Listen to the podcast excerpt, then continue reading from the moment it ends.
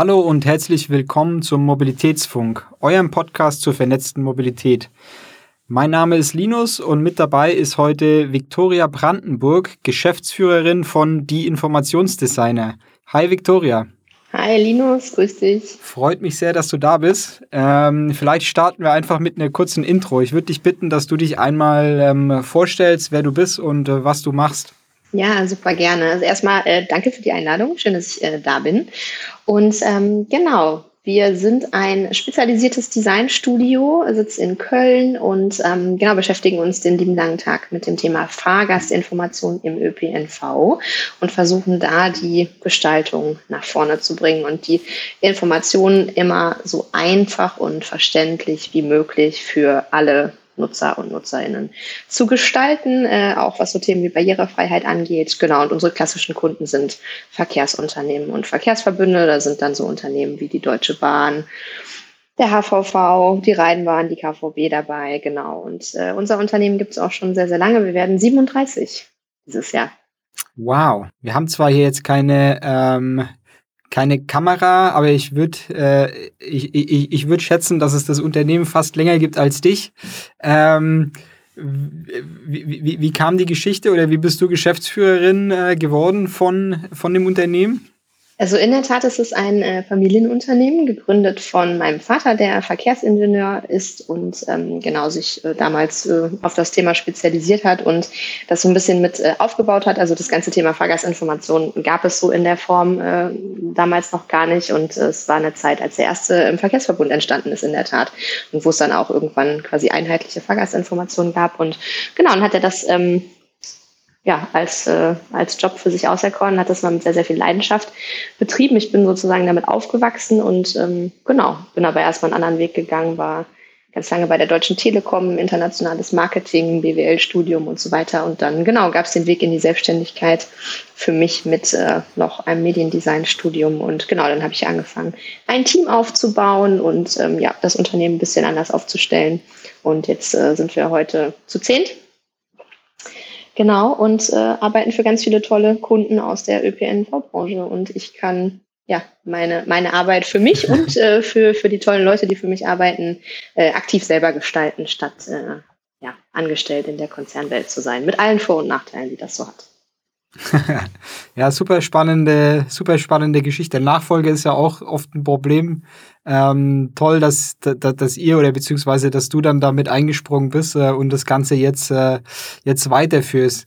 Ich meine, warum ich sehr toll finde, dass du da bist. Wir haben ja gerade viele, ähm, viele Diskussionen im ÖPNV. Es wird, es wird vor allem auch viel diskutiert ähm, über Themen, die jetzt nicht von heute auf morgen umgesetzt werden können, wie zum Beispiel ähm, Ausbau einer Infrastruktur ist eher was, ähm, was nicht über Nacht passiert. Auch ganze, das ganze Thema ähm, Ticketing und Tarifsysteme ist was, was nicht vom einen Tag auf den anderen geht.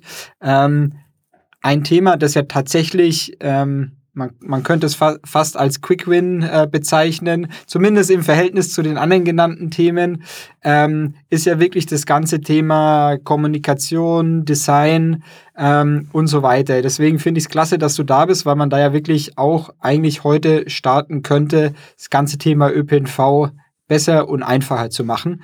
Vielleicht zum Start mal, könntest du kurz ähm, ich nenne es einfach mal Design Challenges. Also im Endeffekt, was für Probleme gibt es denn in der, ähm, in der Fahrgastkommunikation? Ähm, beziehungsweise welche Herausforderungen sieht man da auch heute noch?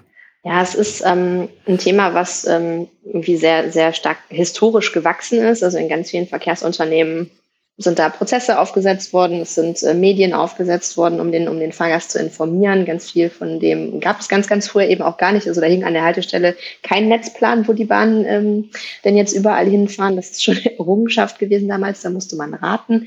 Hm, genau, und heutzutage ist es einfach so, dass es eben gerade aufgrund dieser historisch bedingten äh, Geschichte schwierig ist, das anzugehen in einigen Verkehrsunternehmen, weil da auch ein gewisser ja, Wille für da sein muss. Und die äh, Branche versteht aber immer mehr, dass ja diese außenwirksamen außenwirksamen Medien vor Kunde die sichtbar sind, einen ganz wesentlichen Beitrag auch ähm, ja, zu, zur Markenwahrnehmung liefern und auch, ähm, wie die Leute sich zurechtfinden am Ende des Tages. Also wenn äh, die, die Fahrgastkommunikation an der Stelle nicht verständlich ist, dann wird es irgendwie auch schwierig, die, die richtige Bahn äh, im Zweifelsfall zu finden und das zahlt dann nicht unbedingt auf die Zufriedenheit ein.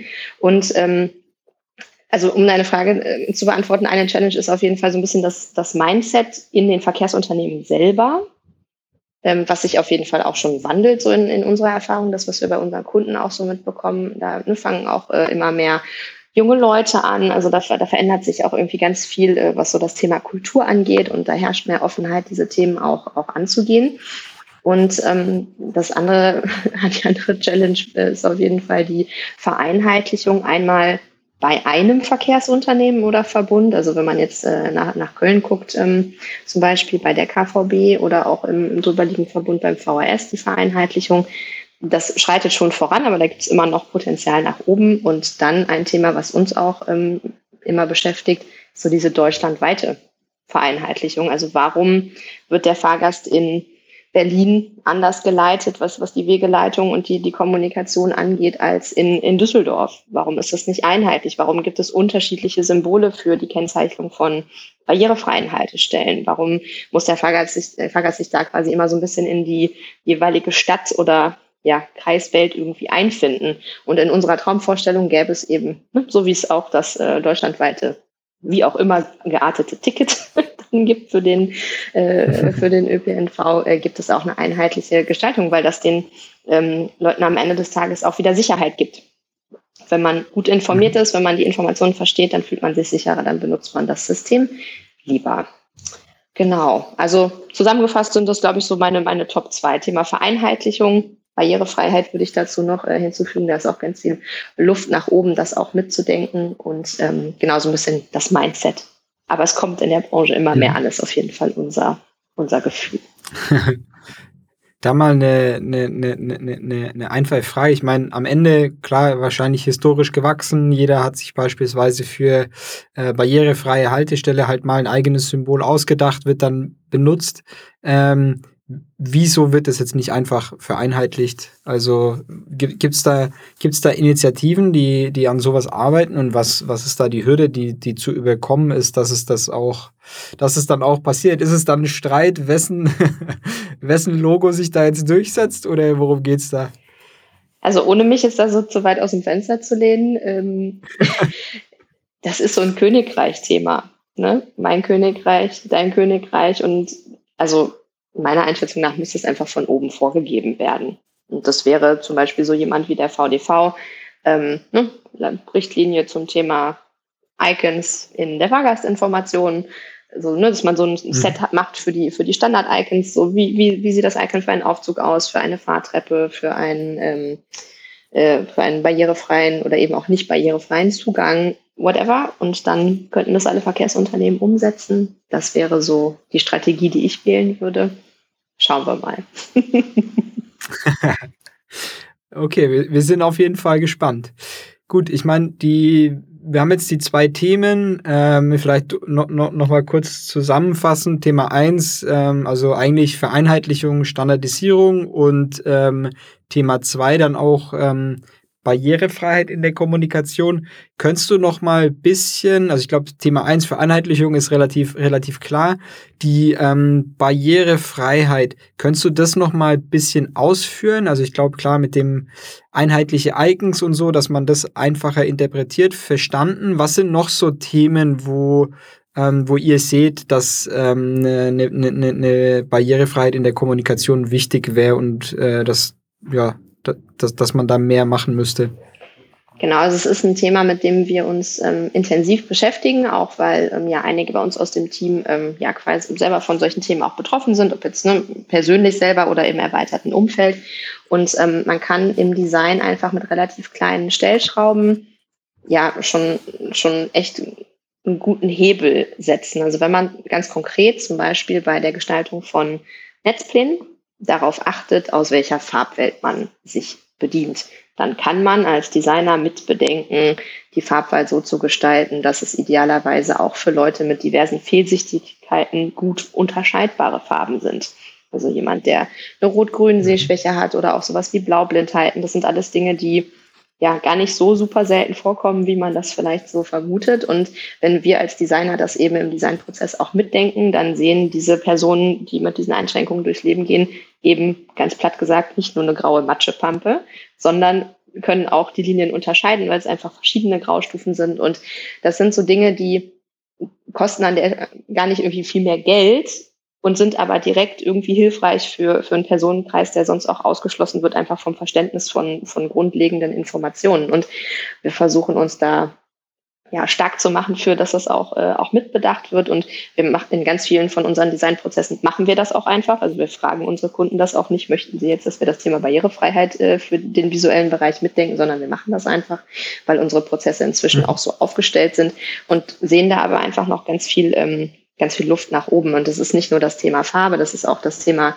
ähm, der Sprachbarriere, also dass man auch schaut, kann man, inwiefern kann man auf Text verzichten, wo ist denn Text aber vielleicht auch wichtig für Screenreader oder sonstiges. Ähm, dass man das Thema auch betrachtet aus der Perspektive, wenn ich ein Medium gestalte mit ganz viel deutscher Sprache, was ist mit den Menschen, die des Deutschen nicht so mächtig sind. Äh, ne? Thema Mehrsprachigkeit ist auch ein Barrierefreiheitsthema. Also das ganze Thema Barrierefreiheit ist so viel größer als der klassische Aufzug für den Rollstuhlfahrer, an den vielleicht viele im ersten Moment ähm, denken. Und wir versuchen, ja, da so ein bisschen für zu sensibilisieren und eben an den Stellschrauben zu drehen, an denen wir eben auch relativ einfach in Anführungszeichen drehen können. Und ähm, genau, versuchen das voranzubringen.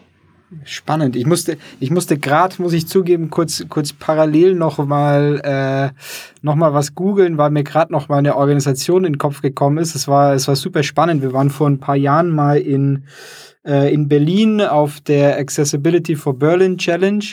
Ähm, und dort waren, war ein Team von ähm, Pixel da. Ich weiß nicht, ob dir das zufällig was sagt. Nee, das nicht. Ich habe jetzt, ich habe gerade gedacht, du sagst jetzt von den Sozialhelden.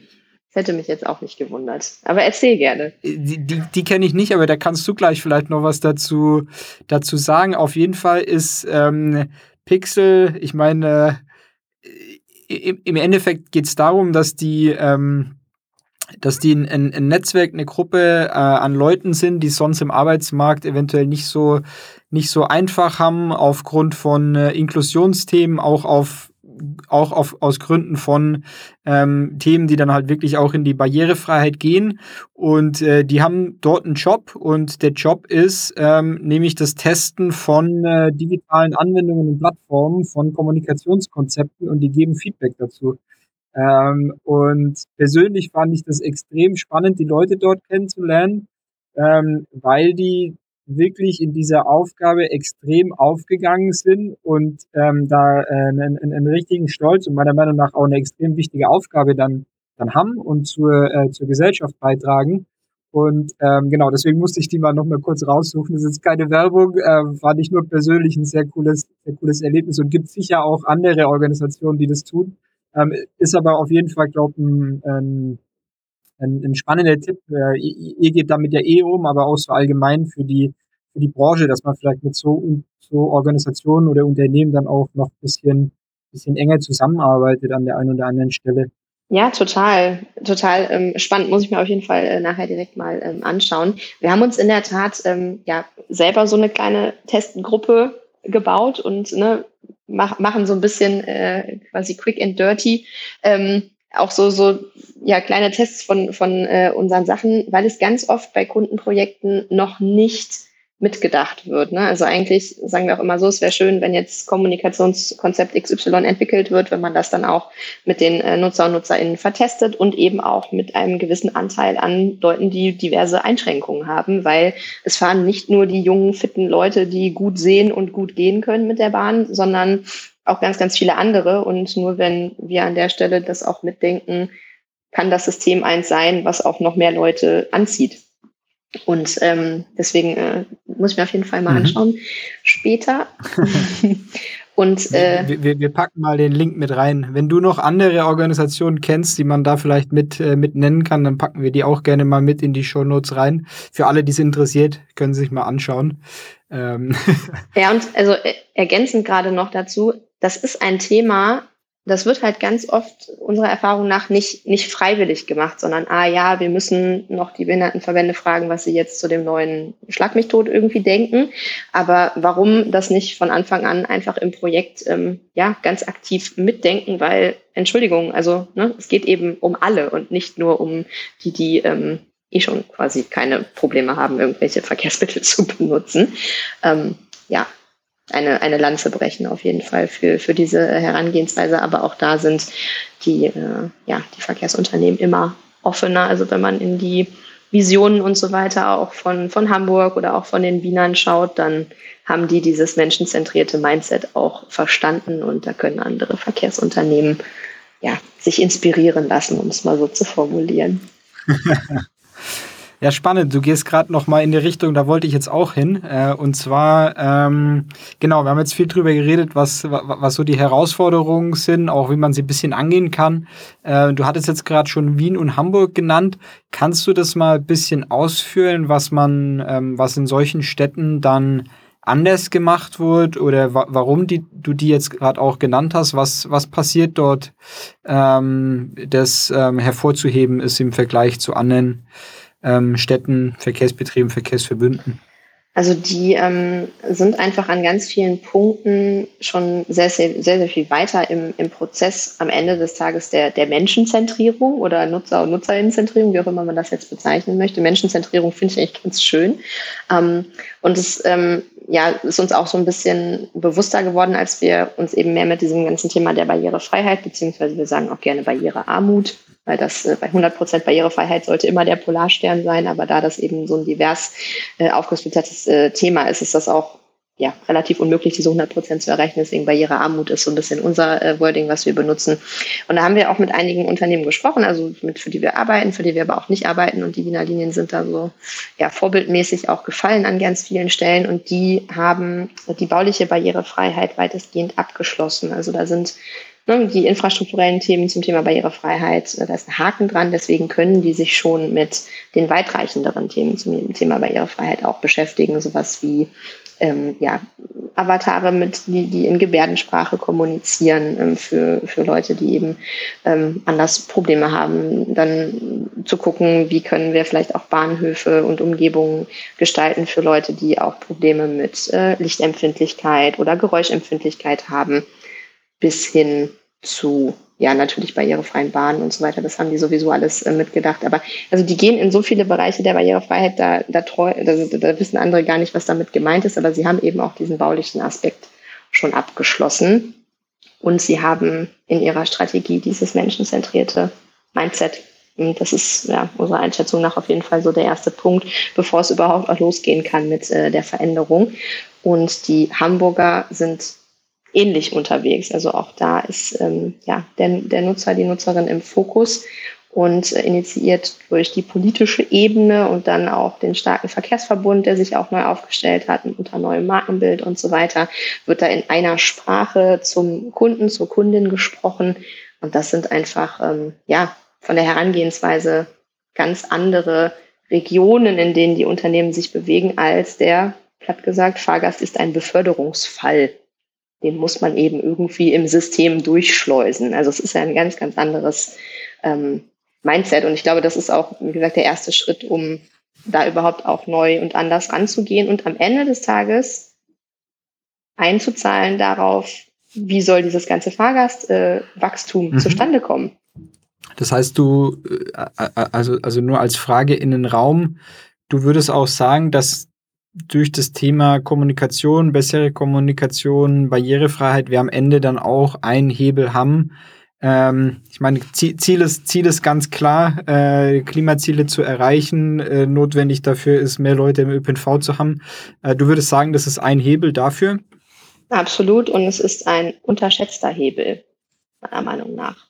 Weil, das hast du am Anfang auch kurz ähm, angerissen, es ist ein Bereich, in dem man schneller als in anderen auch Veränderungen, positive Veränderungen herbeiführen kann, wo es Potenzial gibt, was man nutzen kann nach oben. Wenn die Leute sich besser abgeholt fühlen, wenn sie sich besser orientieren können in Haltestellen, in denen sie vorher vielleicht lost waren, wenn sie ähm, ja auch die ÖPNV-Marken am Ende des Tages auch als ja als liebenswerte Marken wahrnehmen, dann wird das System profitieren davon. Und ähm, ja, Leute benutzen auch die Scooter mit der durchgestylten App und der durchgestylten Marke und dem durchgestylten Payment-System und so weiter. Und ähm, nicht, dass man sich jetzt von denen irgendwie in allen Punkten was abschauen könnte, aber so was dieses Thema Mehrwert von Design angeht, sind, haben die es einfach verstanden. Und es zieht dann Kunden und Kundinnen am Ende des Tages. Ja, ich glaube. Und das eben noch ergänzend ganz kurz, sorry, an vielen Stellen halt für ein deutlich geringeres Budget als natürlich Infrastrukturverbesserung, marode Weichen, die ausgetauscht, das ist auch alles super wichtig. Also es geht jetzt gar nicht nur mir auch darum, dass das eine wichtiger ist als, als das andere. Man kann es aber schon mitdenken und man kann es eben auch schon mit, mit kleineren Budgets mitdenken und trotzdem schon einen großen Unterschied machen. Das stimmt. Was wir im, im ÖPNV noch oft getroffen haben oder, oder was man ja immer noch sieht, ist auch sehr viel, ähm, sehr viele Printthemen. Also klar, ähm, Aushänge mit Fahrplan, äh, mit ausgedruckten Fahrplänen und so weiter. Ähm, was ist denn dein oder euer Blick auf das ganze Thema Print, Digitalisierung? Was passiert da jetzt gerade? Was ist da in den nächsten Jahren zu, zu erwarten, außer die Standardantwort, alles wird digitaler. und, und was halt auch spannend ist, manchmal finde ich einfach auch den, den Schnittpunkt, weil man sieht ja wirklich sehr oft, ähm, ich meine, allgemeines Marketing ist ein Beispiel. Es gibt immer irgendwelche Print, ähm, Printplakate, manchmal werden die dann auch äh, digital und dann kann man es dort mit draufspielen. Aber so ge gewisses Zusammenspiel gibt es da ja immer und eine Interaktion. Ähm, wie schaut es da im Bereich Fahrgastkommunikation aus und, oder was ist da eure, eure Vision drauf? Ja, das ist äh, natürlich eine super spannende Frage, äh, mit der wir uns auch einfach ne, als wie, wie, wie entwickeln wir uns als Firma weiter auch irgendwie die ganze Zeit beschäftigen, wie entwickeln sich unsere Produkte weiter. Und ja, alles wird digitaler. Unserer Einschätzung nach wird es aber auch gerade im Bereich der Fahrgastinformation an ganz vielen Punkten auch noch sehr, sehr lange dauern. Also ganz einfaches Beispiel. Wenn ich eine Haltestelle komplett mit digi also digital mit Informationen bespielen möchte, dann brauche ich auch die Infrastruktur, das tun zu können. Dann brauche ich digitale Screens, Anzeiger und so weiter. Das sind alles wieder Investitionsthemen. Und dann gehen die Verkehrsunternehmen verständlicherweise hin und sagen, okay, dann wird aber die äh, hier in Köln die Weiche am Barbarossa-Platz erstmal ausgetauscht, weil sonst fährt da überhaupt gar keine Bahn mehr drüber, die wir auf irgendeinem digitalen Anzeiger ankündigen können.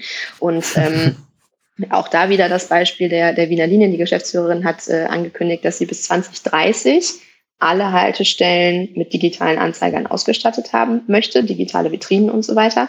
Wenn die Wiener sagen 2030, so, ne, dann dauert das überall anders auf jeden Fall noch ein bisschen länger. Und es ist auch gar nicht an allen Punkten super sinnvoll, weil du dann andere Themen hast wie Stromverbrauch und so weiter. Und ähm, es gibt natürlich aber auch Weiterentwicklung von dem ganz klassischen Printprodukt hin zu E-Ink-Papern und so weiter, die schon ein digitaleres Einspielen erlauben, aber eben ne, ganz weit entfernt sind davon, dass jetzt überall fancy LEDs oder so in der Gegend rumhängen.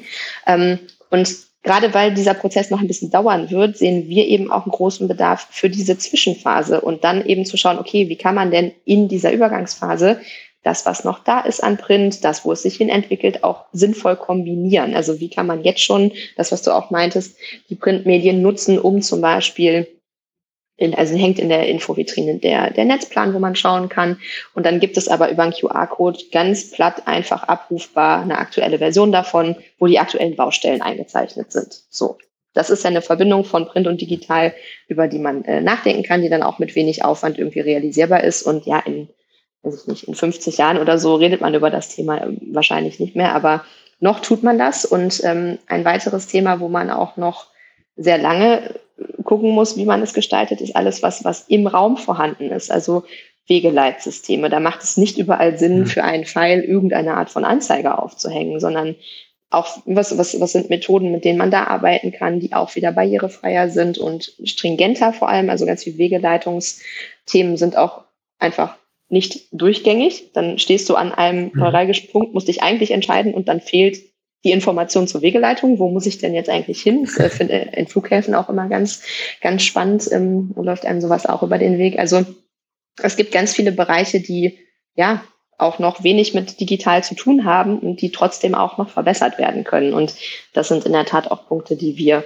super spannend finden. Nichtsdestotrotz beschäftigen wir uns natürlich auch mit der Weiterentwicklung von digitalen Fahrgastinformationsprodukten, auch sowas wie ja, Indoor-Navigation, ne? wenn man irgendwie an Google Maps mhm. denkt, das hört im Moment, die haben ja auch eigene Projekte in dem Bereich, aber es hört noch, noch an der Kante auf und gerade komplexere Haltestellen, auch da ist das äh, Thema irgendwie vorhanden und da ähm, geht es natürlich auch irgendwann über statische 2D- oder 3-Pläne von, von der Haltestelle hinaus und ähm, ja, das sind so ganz, ganz spannende Sachen, wo man dann im 3D-Bereich auch ähm, gestalten kann und äh, Animationen fahren kann und so weiter. Generell das Thema Animationen ist eins, mit dem wir uns viel beschäftigen, weil auch in der Fahrgastinformation kann man mit Bewegtbild manchmal Inhalte besser vermitteln, gerade wenn es zum Beispiel um Baustellen geht. Genau, mhm. das sind so Dinge, mit denen wir uns beschäftigen, also Gestaltung im Raum, weil Mobilität am Ende auch im Raum stattfindet. Ja, ja, ist spannend. Äh, als ich die Frage gestellt habe, sind mir spontan nicht die ganzen, ähm, die ganzen Schnittpunkte oder die, die, die ganzen Themen, die halt dann tatsächlich auch einfach nicht digital ähm, vielleicht mehr Sinn ähm, machen, eingefallen. Aber du hast natürlich, äh, hast natürlich recht, dass es dort tatsächlich einiges gibt, wo halt, ja, wo man nicht unbedingt was Dynamisches braucht, weil die sag mal, die, die, die Gebäudegegebenheiten und wo jetzt eine Türe ist, wird sich im Normalfall nicht so ver schnell verändern. Das heißt, das Ganze braucht man natürlich auch nicht, auch nicht digital. Gute Frage ist dann natürlich immer, macht Sinn, das Ganze zum Beispiel auf den Boden zu kleben, wo dann im Normalfall äh, hunderte von Leute gerade draufstehen. Ähm, hilft, hilft es tatsächlich dann den richtigen Weg zu finden oder nicht. Aber gut, man kann immer alles äh, optimieren und muss auch, äh, muss auch mal wo anfangen. Auf jeden Fall super spannend. Ähm, wir kommen jetzt leider schon zum Ende. Äh, leider, weil es äh, sehr spannend ist, die Einblicke, die du uns gerade äh, gegeben hast in das ganze Thema Fahrgastinformation. Ähm, umso mehr freut es mich, dass du da gewesen bist. Vielen Dank dir, Viktoria. Ja, danke für die Einladung. Ich fand es auf jeden Fall auch äh, super spannend und wir führen das einfach an anderer Stelle noch, äh, noch weiter. Und du hast gerade am Ende was gesagt, was eigentlich ein super gutes Schlusswort ist es muss ja nicht alles direkt perfekt sein. Man kann ja auch einfach mit der Sache anfangen und die verbessern und sich dann der nächsten äh, widmen. Also das ist auch das Mindset, was, was, was wir an den Tag legen, auch ne, beim Thema Barrierefreiheit. Es muss doch nicht dann die tolle 1000 Prozent perfekt Lösung sein. Wenn man mit einem anfängt, dann kann man mit dem nächsten weitermachen und dann äh, kommt man zumindest auch voran, statt gar nicht anzufangen. Das war jetzt noch ein besseres Schlusswort. In dem Sinne nochmal Danke an dich und an der Stelle auch natürlich äh, herzlichen Dank an alle ähm, Zuhörerinnen und Zuhörer fürs Reinhören. Ähm, unseren Podcast, den findet ihr wie immer auf mobilitätsfunk.de oder in der Podcast-App eurer Wahl. Wir freuen uns wie immer auch über ähm, Feedback, Ideen, Anregungen oder Fragen. Einfach eine Mail an mail.vesputi.com. Dann noch kurz im Eigeninteresse der Hinweis auf unseren Newsletter. Unter vesputi.com könnt ihr den abonnieren und bekommt dann einmal im Monat ähm, Infos von uns über die aktuellen Entwicklungen im Markt der Mobilität. Vielen Dank, ciao und bis zum nächsten Mal.